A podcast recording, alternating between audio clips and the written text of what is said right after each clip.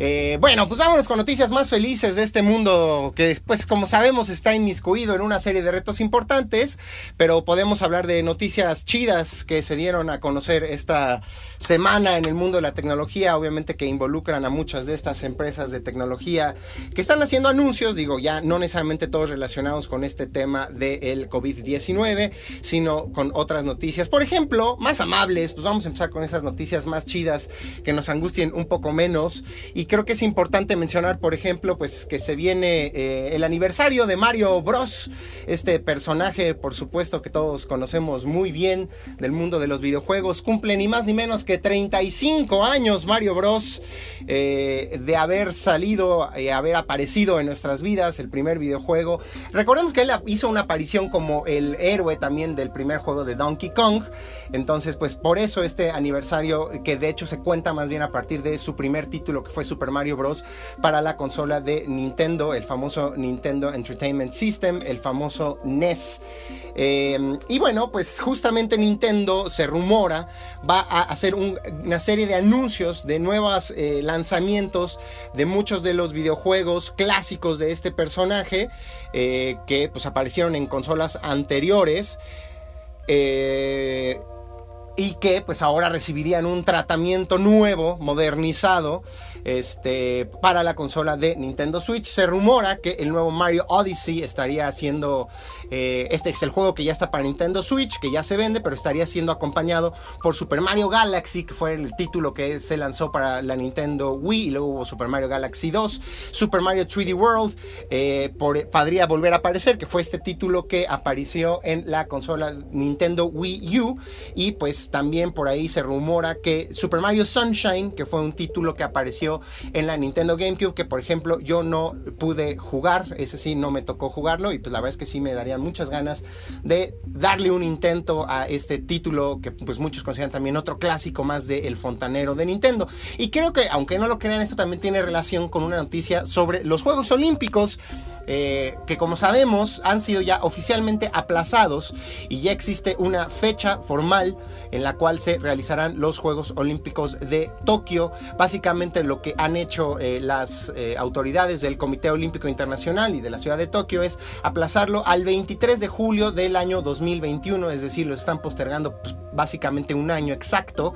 Y lo interesante es que pues recordemos que alrededor de estos juegos no solo había una gran expectativa de el uso de recursos tecnológicos que tendrían, pues porque los japoneses a eso, a eso se dedican, en eso se especializan los compadres a avanzar el mundo de la innovación y la tecnología. Desde hace muchos años se les identifica como innovadores y sobre todo en el tema de ciudades inteligentes, edificios inteligentes, espectáculos que utilizan distintos tipos de tecnologías de vanguardia.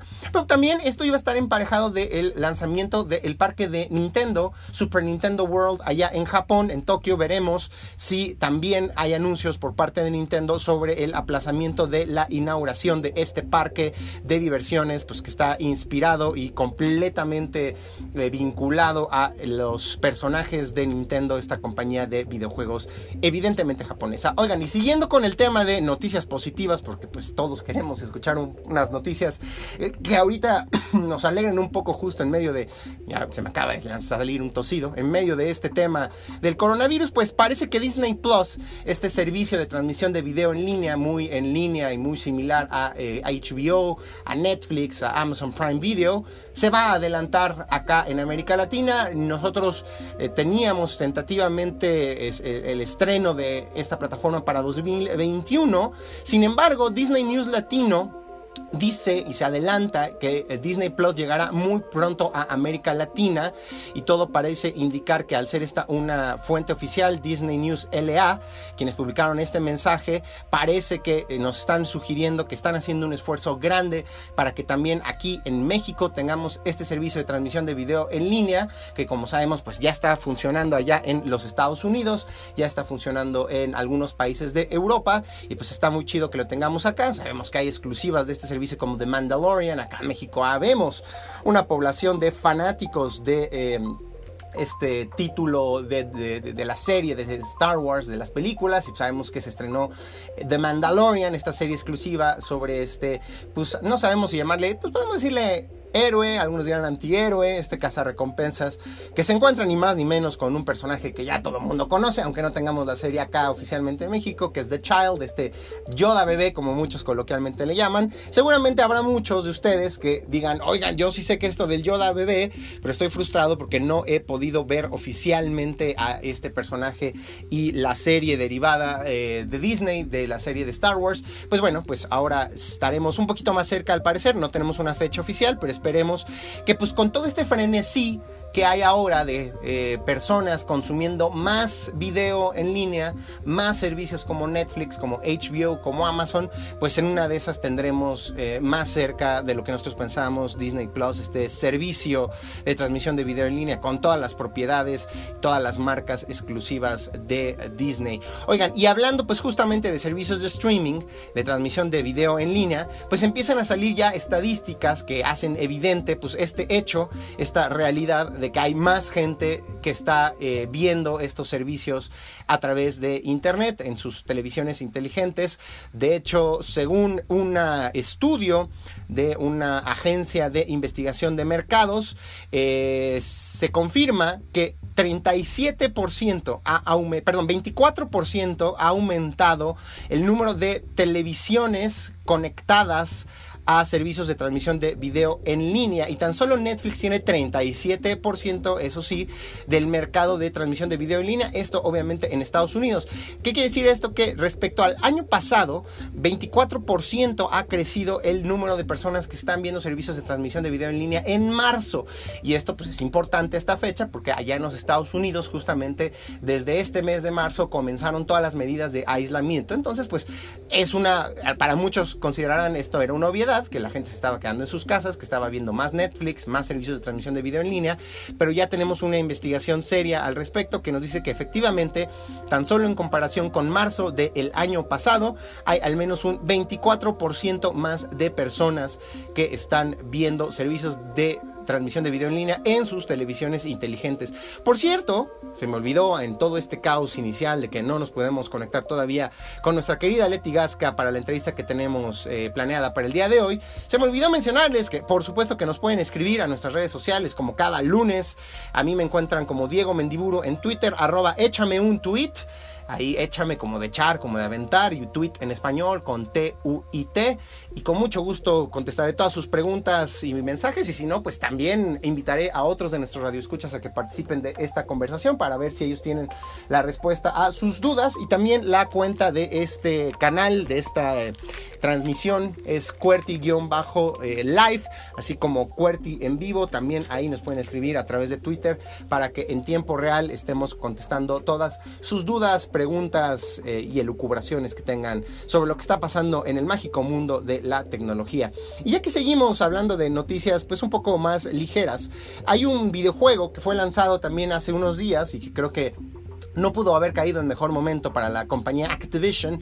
Ellos lanzaron un nuevo título de su serie Call of Duty. Seguramente todos los que nos están escuchando, al menos, al menos han visto en tiendas o alguien les ha platicado de esta legendaria saga de Call of Duty. Este, yo me eché el 1, el, Modern War. No, yo me eché desde, desde el primero que sí estaba basado en la Segunda Guerra Mundial, que apareció hace muchos años. Yo lo jugué en, eh, en computadora, pero creo que en su momento llegó a salir para las consolas PlayStation 3, para el Xbox 360, todavía creo que para el GameCube llegó a salir también ese videojuego. En fin, el caso es que acaban de lanzar pues lo que muchos consideran es la respuesta de Activision contra pues, el fenómeno que es Fortnite, como sabemos es uno de los juegos más populares que se están jugando en la actualidad y que muchas personas juegan en línea. Es un juego eh, eh, que le permite a, la gente estar en un mapa con más de 100 personas y ver quién es el último que puede sobrevivir en este mapa. Pues Call of Duty Warzone es un poco la respuesta a este título. Tiene apenas, eh, salió hace unas par de semanas, pero lo interesante es que en tan solo 10 días Call of Duty Warzone logró que 30 millones de jugadores estuvieran ya registrados en los servidores de este título, pues, literal, lanzándose unos balazos. Veremos cómo le va a este videojuego que pues creo que seguramente en estas semanas de mucho aislamiento acumulará más, más personas jugando este título eh, en línea que como sabemos tiene un modelo muy similar al Fortnite en donde pues no se cobra, no es que cueste inicialmente este título, sino que se van cobrando pues por adquirir nuevas armas, nuevos vestuarios, nuevos aditamentos que ayuden a las personas a sentir que su personaje es más se distingue de los demás o pues a, tener armas más chidas, ese tipo de modelo en donde cobran no tanto por el videojuego la primera vez, sino más bien por las cosas que vas consumiendo dentro del videojuego, por estos llamados bienes eh, virtuales. Oigan, y también ya que estamos hablando de videojuegos, no, no, no, o sea, sí, la verdad es que me quiero dedicarle la mayor cantidad de tiempo posible a esta emisión de hablar cosas chidas, y ya luego nos metemos a hablar de las cosas que sí tengan relación directa con el fenómeno del coronavirus, pero interesante que Nintendo está verdaderamente en llamas, le está yendo muy muy bien con su consola Nintendo Switch. Eh, recordemos que eh, Nintendo ha tenido una serie de lanzamientos a lo largo de los años en donde hay unas consolas que les ha ido muy bien, la primera Nintendo, la NES, luego la Super Nintendo, eh, luego Nintendo 64 que fue ahí un poco medio agridulce porque mucha gente más bien recuerda esa época como el momento en donde se consolidó la PlayStation de Sony, luego el GameCube que muchos consideran como un fracaso de Nintendo. Eh, estamos hablando de las consolas de hogar, porque por supuesto que también Nintendo sacó experimentos loquísimos de consolas portátiles como la Virtual Boy, que era semi portátil por así decirlo. Ese fue el primer gran fracaso de Nintendo, pero bueno, con la GameCube tampoco le fue extraordinariamente bien. Definitivamente esa época fue dominada por la PlayStation 2. Eh, Luego viene el Nintendo Wii, que fue un fenómeno brutal. Luego la Wii U que muchos consideran también quizás el segundo mayor fracaso de Nintendo después del Virtual Boy. Y bueno, con la Nintendo Switch, sin duda alguna, Nintendo se está levantando, está cubriéndose de orgullo y de billetes. Y ahora sabemos que la última, las últimas semanas han sido de un éxito tremendo para Nintendo en Japón. Algunos dicen que gracias también al lanzamiento del título Animal Crossing New Horizons para esta consola. Y bueno, resulta que las ventas del Nintendo Switch en combinación con su versión Lite, esta versión un poquito más compacta y que no se puede conectar a una televisión, eh, han logrado que en su acumulado de ventas superen a la Nintendo Wii en ese territorio. Es decir, la Nintendo Wii vendió en toda su eh, vida, a lo largo de todo el tiempo que estuvo a la venta, 12.75 millones de unidades en Japón y ahora la Nintendo Switch ya la rebasó vendiendo 12 millones 801 mil 222.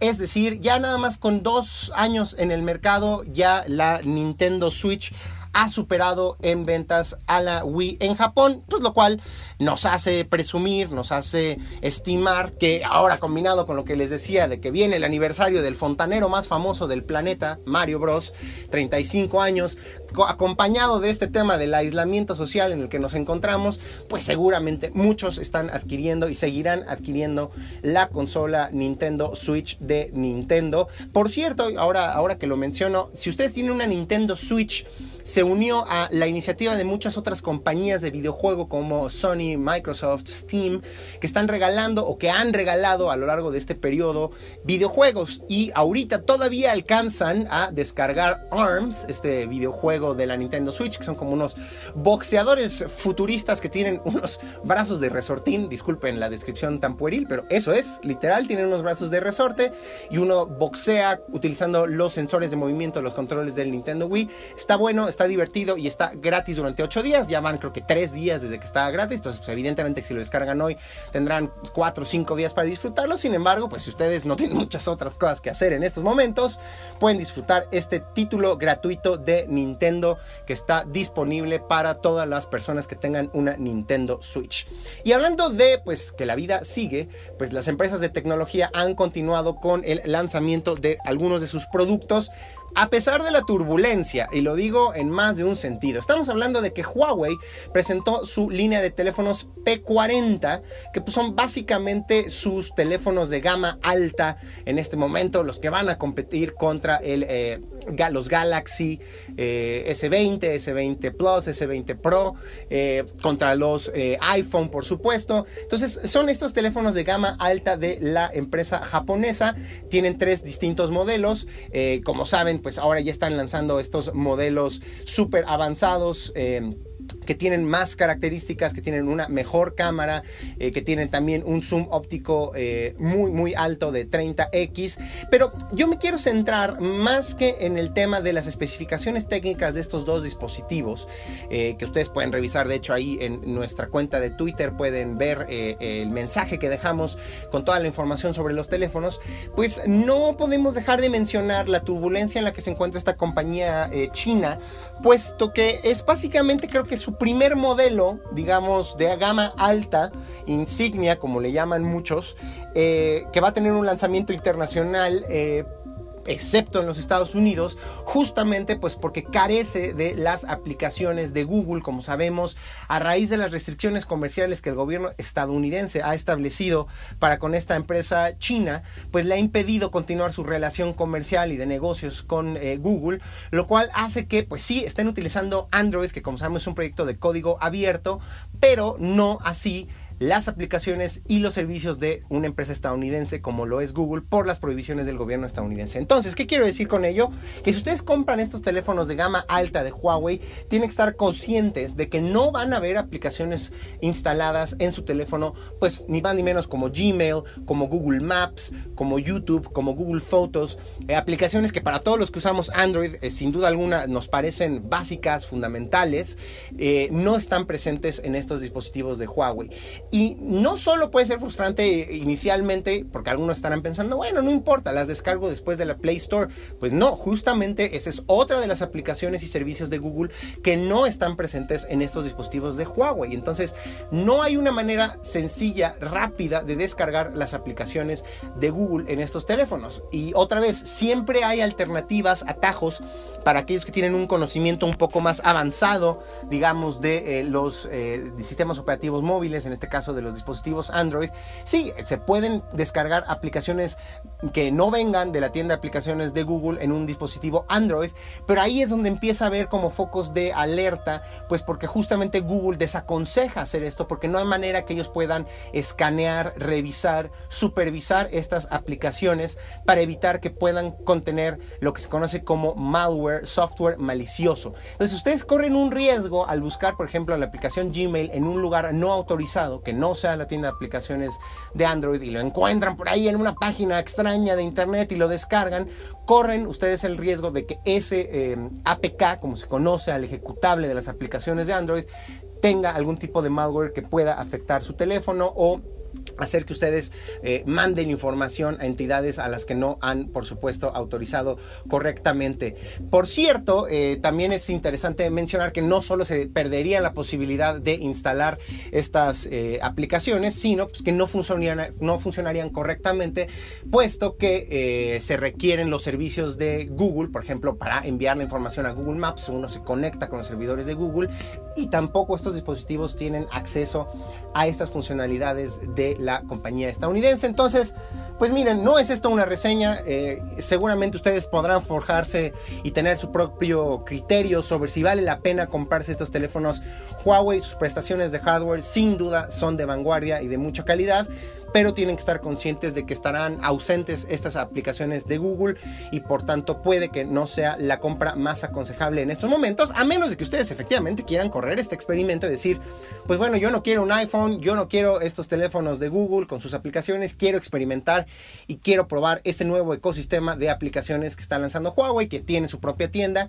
y que está invitando a muchos desarrolladores a que se sumen, a que suban ahí sus propias aplicaciones a la App Gallery de Huawei, que por cierto, es un buen momento de eh, mencionar que ya hay una aplicación eh, para dispositivos Android del de, IMER, del Instituto Mexicano de la Radio, en donde pueden, por supuesto, escuchar esta emisión y toda la programación de Reactor 105.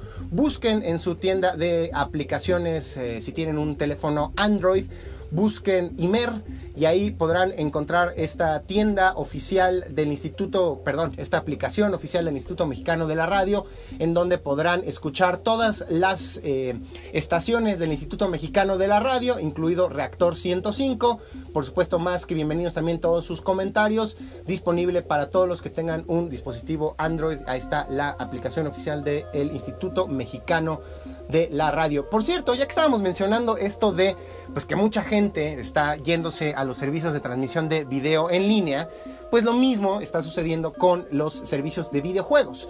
Y de hecho ya hay una comunicación por parte de la gente de Xbox y de PlayStation diciendo que sí, efectivamente están registrando una mayor actividad en sus servidores por todas las personas que se están metiendo ahí a tratar de jugar en línea y que ya están tomando cartas en el asunto para ajustar justamente pues el ancho de banda que se distribuye a cada persona que ingresa a uno de estos servicios. Por lo tanto, podría sentirse una eh, menor velocidad de descarga si ustedes están bajando títulos de Xbox o de PlayStation en estos días porque están priorizando pues que jugar en línea, que este tema pues de jugar competitivamente contra otras personas funcione mejor sobre pues, el tema de descargar los videojuegos que a lo mejor no es tan urgente. No, obviamente nadie quiere que a la mitad de una partida de Call of Duty de repente se alente la cosa y ahí te metan un plomazo. No, la gente de Xbox y de PlayStation justamente quiere asegurarse que el juego en línea sea tan fluido como lo ha venido siendo en otras ocasiones, a pesar de que hay más personas jugando en casa, pues justamente por la emergencia sanitaria que estamos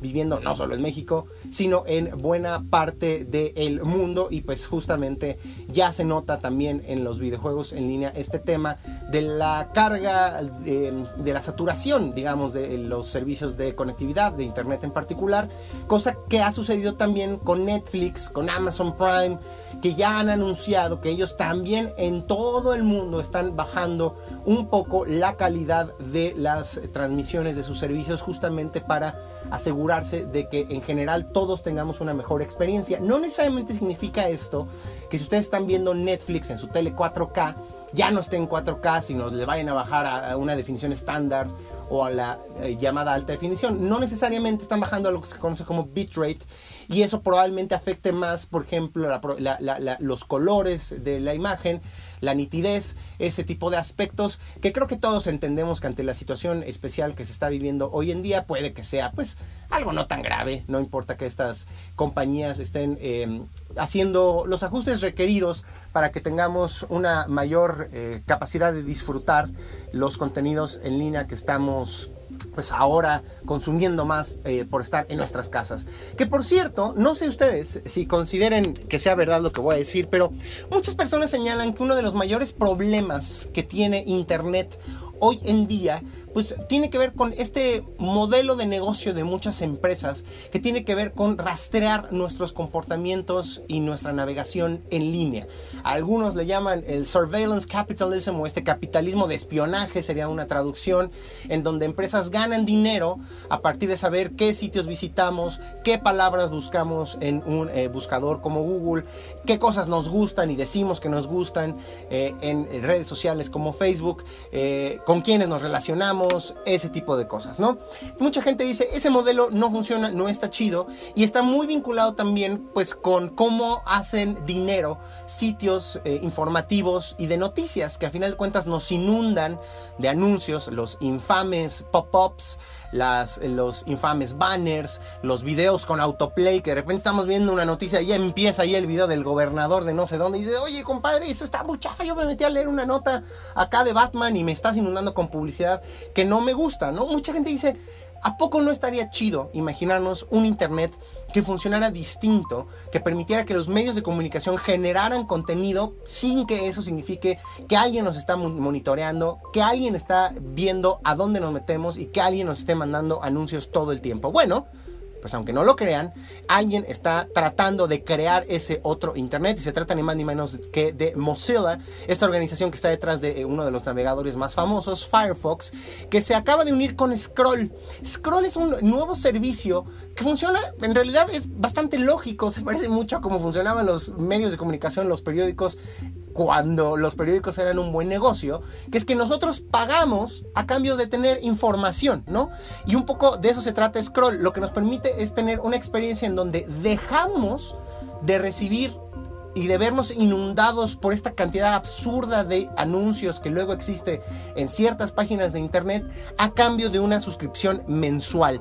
Y están eh, logrando pactos, acuerdos con medios muy importantes, primeros de Estados Unidos, como The Atlantic, The Onion, USA Today y otros más, en donde le están diciendo, mira, cuando, si utilizas scroll, cuando la gente se meta a tu página, ya no va a ver estos anuncios, ya no va a haber pop-ups, ya no va a haber banners, ya no va a haber videos con autoplay, la gente va a tener una experiencia mucho más limpia, las páginas se van a cargar más rápido, ya no va a haber estas cosas que se llaman trackers o las famosas cookies, que lo que hacen es registrar justamente en qué momento nos metimos, a qué hora, de qué sitio venimos, todo eso se va a acabar pero la gente va a pagar para mm, consumir estas nuevas páginas sin esta cantidad increíble de anuncios que suele haber. Entonces, esta eh, em, alianza que están anunciando Mozilla con Scroll, pues nos permite descargar un nuevo navegador que se llama Firefox Better Web o Firefox Mejor Red que trae integrado Scroll que nos permite pagar una suscripción mensual con la que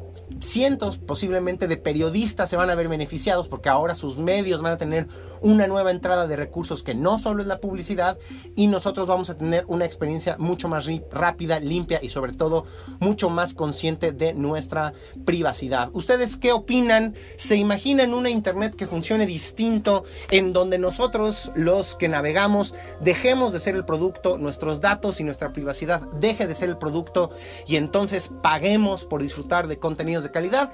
Ahí está la pregunta que les hago. Si nos quieren compartir su opinión, recuerden arroba échame un tweet y arroba cuerti-live. Y con esto nos vamos al corte de la media. Vamos a intentar ahora sí ver si nos podemos comunicar con Leti Gasca. Vamos a escuchar una rolita, ¿te parece, Eddie? Para que nos dé tiempo de tener la conexión con esta Leti. Y regresamos a la entrevista. Esto es Cuerti, el programa de tecnología de Reactor 105.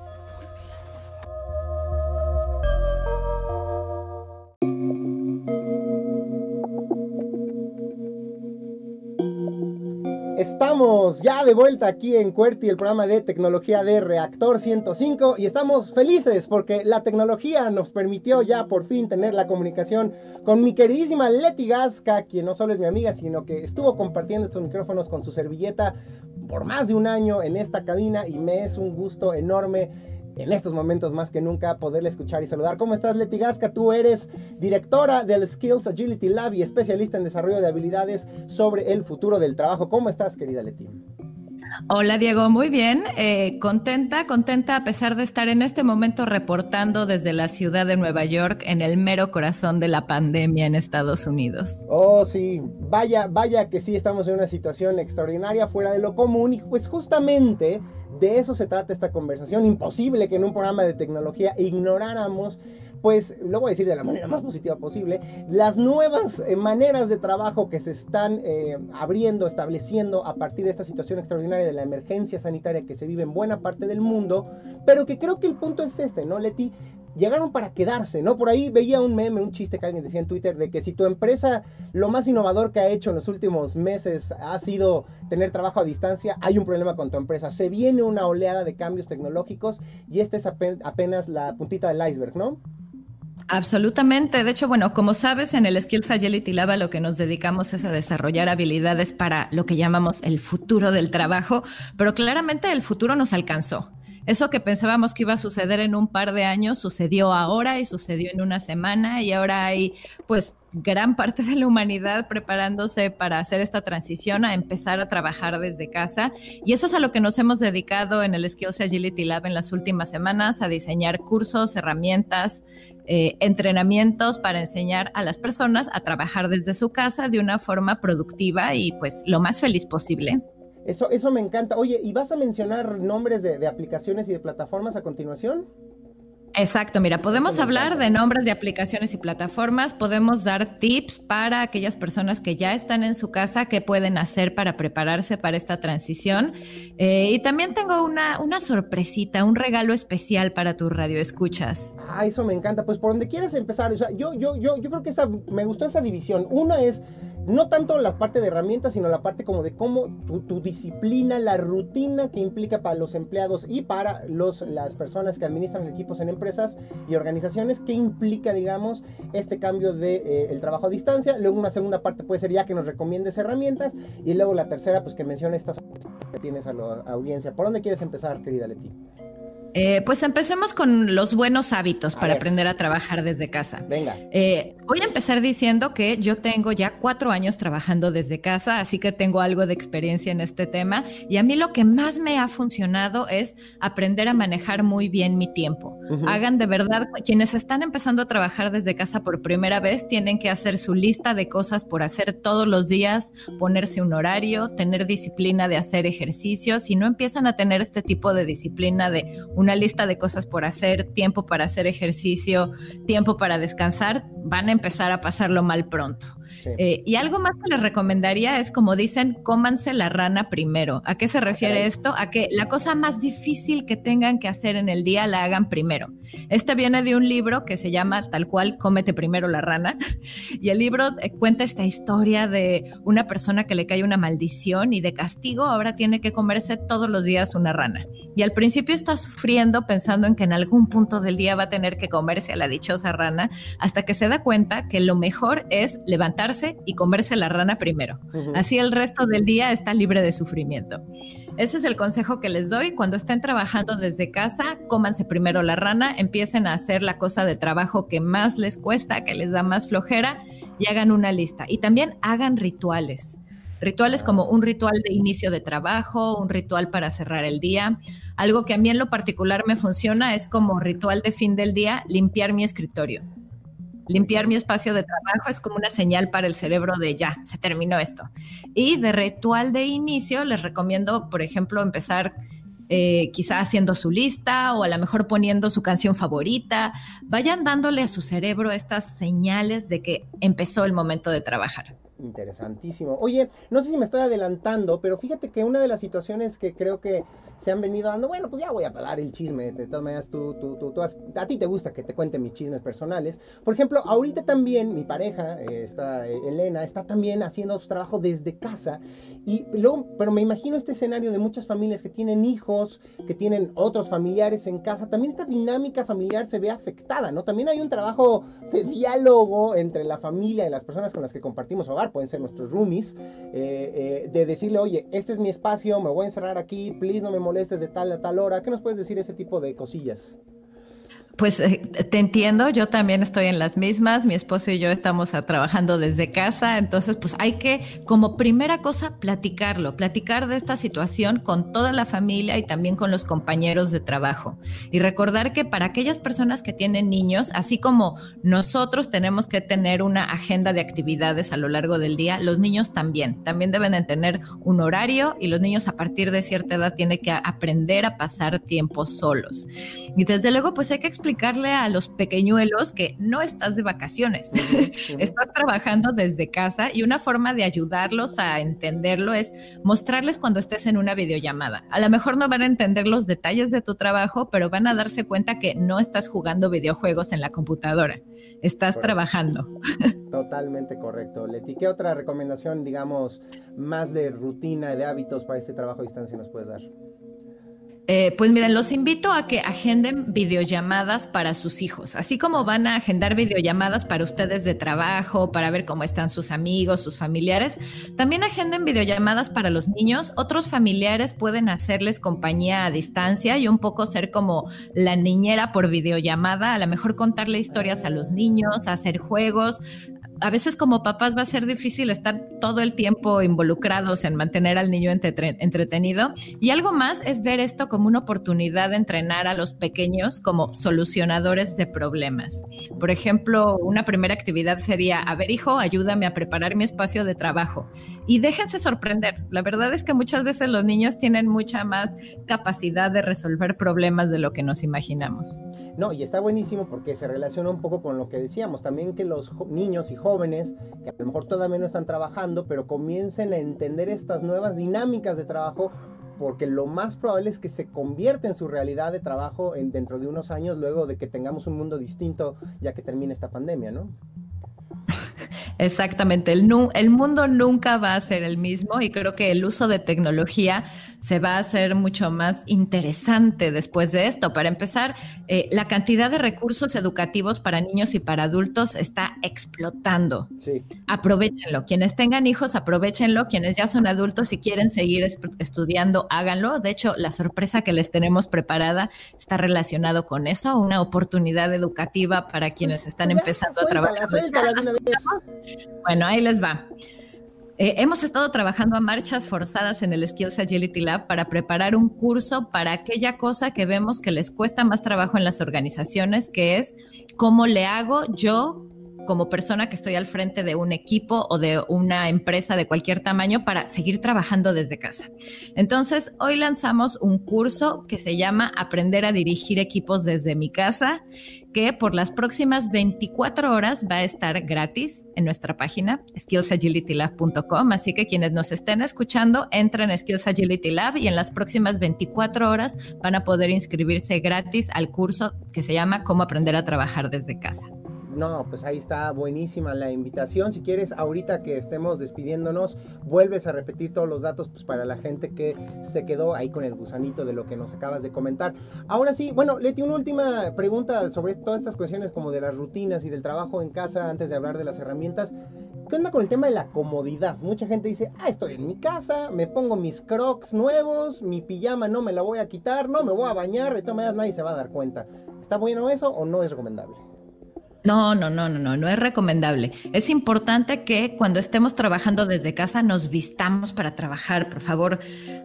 No se queden con la pijama, bañense en la mañana. A veces es muy fácil, como estamos trabajando desde casa, caer en la tentación de no hacer cosas básicas como bañarnos o lavarnos los dientes.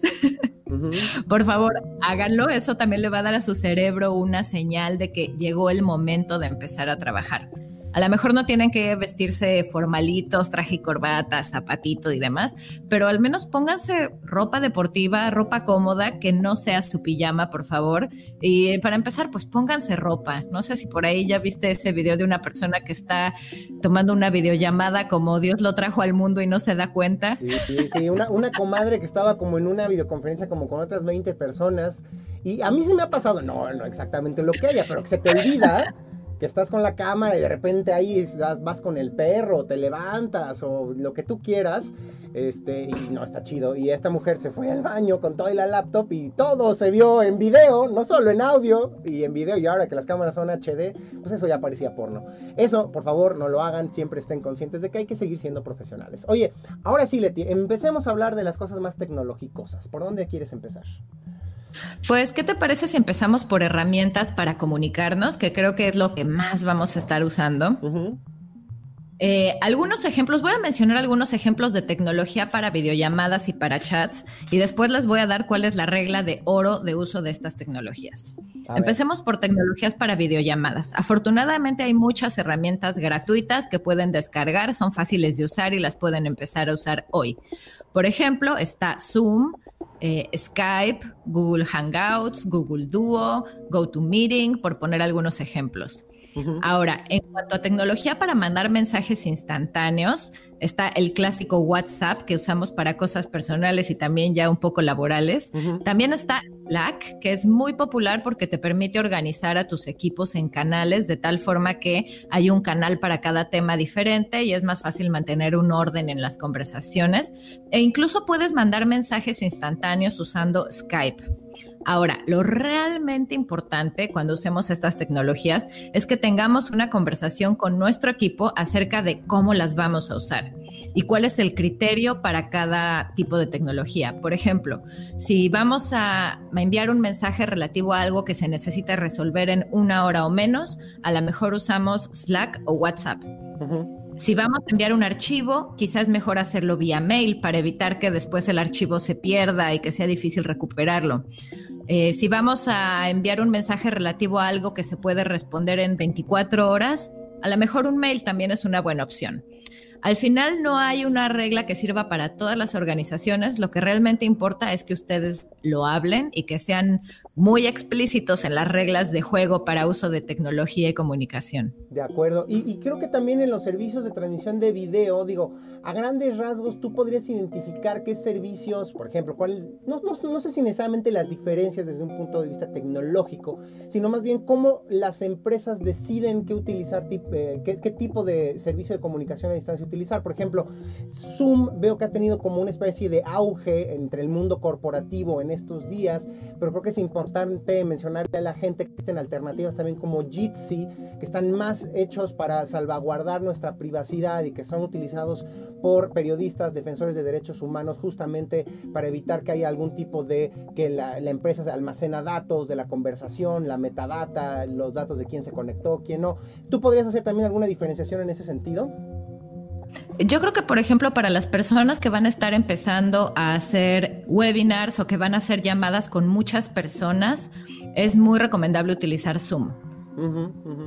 Skype tiene un límite de personas que pueden estar conectadas al mismo tiempo y los servicios de Google también, como Hangouts y Duo. Pero en Zoom puedes tener, de hecho, hasta mil personas conectadas dependiendo del, del plan que pagues. En el plan gratuito me parece que puedes tener hasta 100.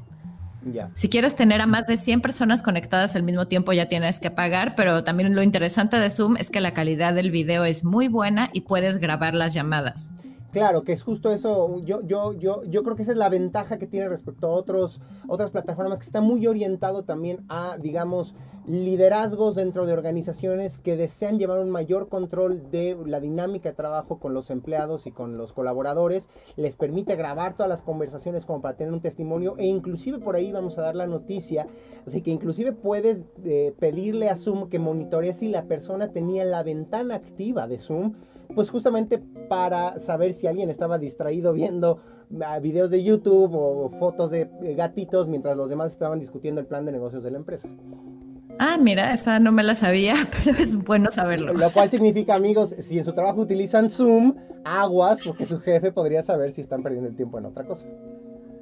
Absolutamente. De hecho, también eh, se dice que Zoom puede compartir el contenido de los mensajes de chat con las personas que están a cargo de la cuenta. Así que, ah, bueno, solo hay que tener cuidado. A ver, pues bueno, pues sí hay que tener cuidado. ¿Qué otras cosas nos recomiendas de herramientas tecnológicas para el trabajo a distancia, Leti?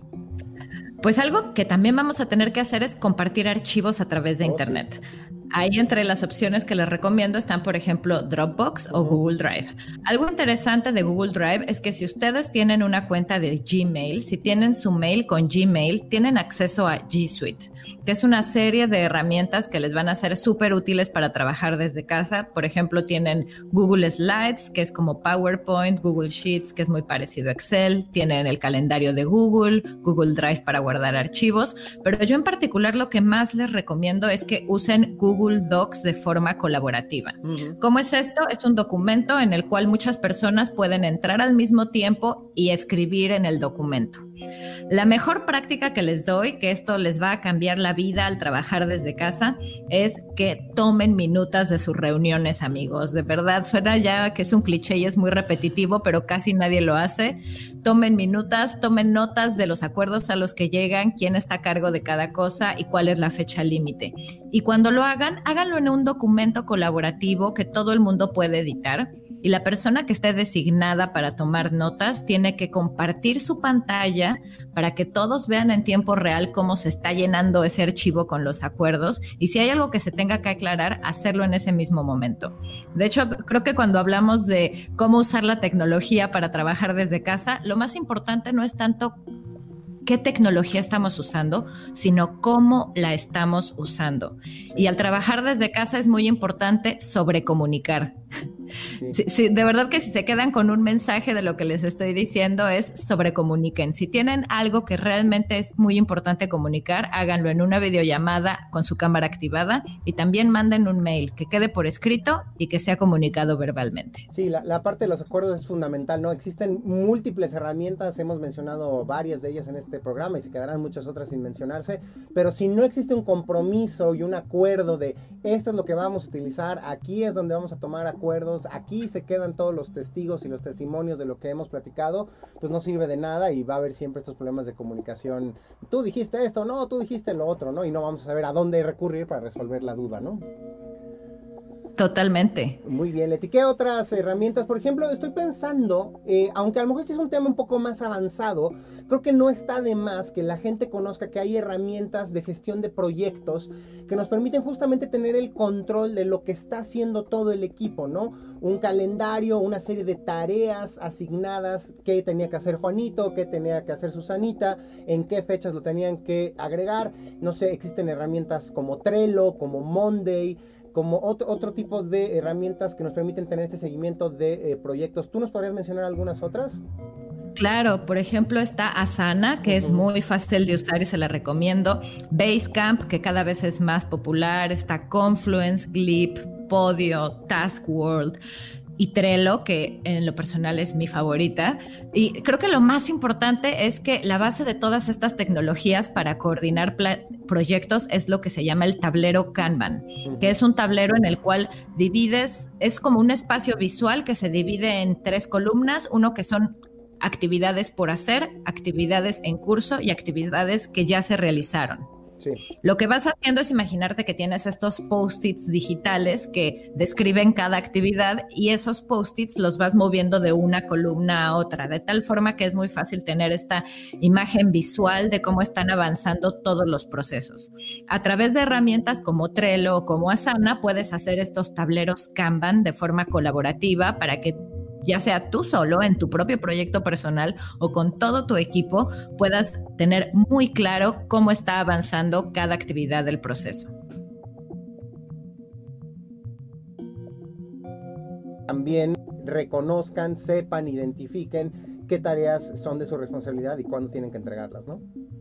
Totalmente. Sí, creo que trabajar desde casa implica antes que nada mucha coordinación de equipo, co-creación y sobre todo ponernos de acuerdo acerca de qué herramientas vamos a utilizar y cómo las vamos a utilizar. Muy bien, Leti, ¿tienes alguna otra recomendación, alguna otra herramienta que no hayamos mencionado que crees que valdría la pena compartirla a nuestra audiencia? Sobre todo porque, sabes, en esta emisión siempre terminamos con la sección de recomendaciones, pero pues creo que un poco de eso se ha tratado toda esta entrevista. Entonces, si tienes por ahí algo más que recomendar, es ahora o nunca.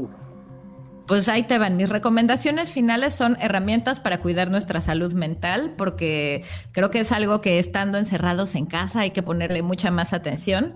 Eh, yo recientemente empecé a usar una nueva app con herramientas de meditación que se llama Insight Timer. Lo voy a poner en mi cuenta de Twitter para quienes quieran ver cómo se escribe. Insight Timer tiene más de 2.000 meditaciones gratis en inglés y en español.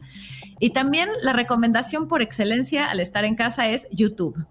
De verdad, amigo, si va, su mejor amigo, ahora que van a estar trabajando desde casa, puede que sea YouTube. ¿Por qué? Porque ahí van a encontrar meditaciones para cuidar su salud mental, van a encontrar videos de ejercicio para eliminar el sedentarismo y además ahí van a encontrar la respuesta a casi cualquier pregunta tecnológica que tengan. Si no saben cómo usar Trello, métanse a YouTube y escriban cómo usar Trello. Claro. Van a encontrar un video que les va a explicar. Ahí, ahí el reto es no distraerse con las otras cosas extrañas que uno se encuentra en YouTube. Está a un clic de perderse en el mundo de los videojuegos o de las series o de las películas o de los youtubers, pero es cierto. Eh, eh, digo, a mí, a todos nos ha pasado desde para las cosas más pueriles e insignificantes de cómo me hago el nudo de la corbata hasta cómo arreglo mi consola de videojuegos, pero no olvidemos que también para el trabajo YouTube tiene una serie de tutoriales y de personas que nos comparten su conocimiento infinita, literalmente. Y si tenemos duda de algo, es muy probable que alguien ya tenga la respuesta en YouTube. Exactamente, esa es mi recomendación. Oye, mediten y usen YouTube. Nos hacen una pregunta muy interesante, eh, a lo mejor no tenemos la respuesta, pero pues no importa. Omar García nos pregunta, ¿cuántas personas pueden modificar al mismo tiempo un archivo de Google Drive? es una pregunta que yo nunca me había hecho y yo podría decir que pues, infinito, ¿no? Sí, francamente yo nunca he llegado al límite. Sí, no, no, yo también, a mí me han compartido documentos de más de 50 personas y ahí todo el mundo le puede estar metiendo mano, inclusive al mismo tiempo. Es una verdadera orgía de trabajo y no ha habido ninguna queja, nadie me ha dicho que ha llegado al límite. Pero si hay alguien experto en este tema en Google eh, que, nos quiera resolver la duda, pues estaría muy interesante hacerlo. También nos escribe pues falso. fíjate que ya, lo googleé. A ver. hasta 50 personas a la vez. A la, pero a la vez, o sea, eso quiere decir que también... A la vez si somos o sea, en simultáneo, pues yo me puedo meter a un documento que 50 personas ya modificaron y meterle mano mientras no haya otras 50 al mismo tiempo, ¿no? Otras 49. Exactamente. Puedes tener 50 personas metiéndole mano al documento al mismo tiempo. No, pues buenísimo. Leti, ahora sí, recuérdanos esa sorpresa que le tenías a nuestra audiencia para ir cerrando esta maravillosa entrevista contigo. Buenísimo, pues la sorpresa es que durante las próximas 24 horas el curso Cómo dirigir equipos que trabajan desde casa por primera vez va a estar gratis, solo tienen que entrar a la página skillsagilitylab.com y registrarse. Skills Agility Lab, un curso especial para líderes que van a empezar a trabajar desde casa por primera ocasión. Buenísimo, justo Cocodris nos escribe, hola, porfa, pueden repetir la página en donde se encuentra el curso en línea sobre la dirección a distancia. Gracias, Leti. Una última vez, Leti, ¿cuál es la dirección? La página es skillsagilitylab.com y lo voy a poner en mi cuenta de Twitter que es arroba letigasca. Buenísimo, pues ahí está. Muchísimas gracias Leti por habernos acompañado. De verdad es un uh, deleite en estos momentos poderte escuchar en la distancia. Eh, te, comparto que muchas gentes, muchas personas nos escribieron. Nos escribió Oscar también que se perdió la parte de las apps para este teléfono. ¿Dónde se pueden bajar para este teléfono? Me refiero, me imagino que se refiere al teléfono Huawei tienes la App Gallery de Huawei.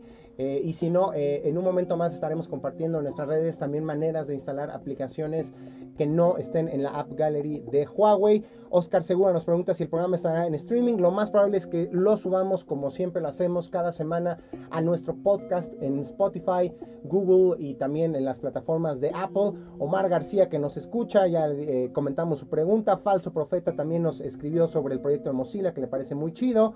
El querido Paco también nos escribió sobre el tema de Disney Plus. A averiguar si es eh, falso o cierto esto de que se podría adelantar el, eh, este servicio de transmisión de video en línea de Disney. También nos escribió Teban, Memo y otras tantas personas, eh, como Veo Doy, así se llama, también nos escuchó y también nos escribió. Muchas gracias por haber estado atentos a este programa de QWERTY. Como todos los lunes, nos escucharemos seguramente la próxima semana en esta emisión a las 11 de la mañana. Muchas gracias otra vez más, Leti Gasca, por habernos acompañado. Gracias, Diego. Y nos escuchamos, como les dije, la próxima semana. Yo soy Diego Mendiburu y estén eh, guardados en sus casas. Es momento de estar escuchando la radio, de estar jugando en línea, de leerse un libro. Quedémonos en nuestras casas y nos escuchamos la próxima semana aquí en Reactor 105. Bendiciones.